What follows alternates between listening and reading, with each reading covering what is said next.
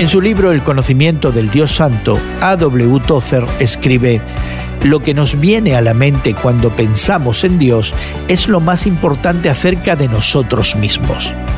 Y podríamos decir lo mismo acerca de cómo respondemos a la pregunta, ¿quién es Jesucristo? Hoy en la palabra Lucas 9 nos muestra a Jesús haciendo esa pregunta a sus discípulos. A diferencia de los dirigentes religiosos, autoridades romanas o los extraños de la multitud, sus más cercanos seguidores tendrían la respuesta correcta. Primero Jesús les preguntó quién decía la gente que era Él. Los discípulos respondieron con una variada lista de ideas. Juan el Bautista, Elías, algún profeta reencarnado. Entonces Jesús le hizo la misma pregunta a ellos. ¿Y ustedes? ¿Quién dicen que soy? Pedro, siempre tan rápido para hablar, respondió, Tú eres el Mesías enviado por Dios.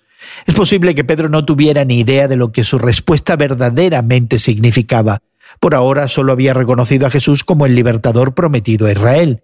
Pero lo que Pedro afirmó abrió la puerta para una discusión más profunda sobre lo que implica seguir a Jesucristo. Jesús reajustó las expectativas de sus discípulos. Ellos estaban esperando a un libertador triunfante y conquistador, y sin embargo a Cristo le esperaba sufrimiento, rechazo, muerte y resurrección, y estas cosas deben suceder por diseño divino. Jesús no se resignó a su destino, estaba comprometido totalmente a la obediencia a su Padre. Hoy en la Palabra es una nueva forma de conocer la Biblia cada día, con estudios preparados por profesores del Instituto Bíblico Moody. Encuentra Hoy en la Palabra en tu plataforma de podcast favorita. Más información en hoyenlapalabra.org.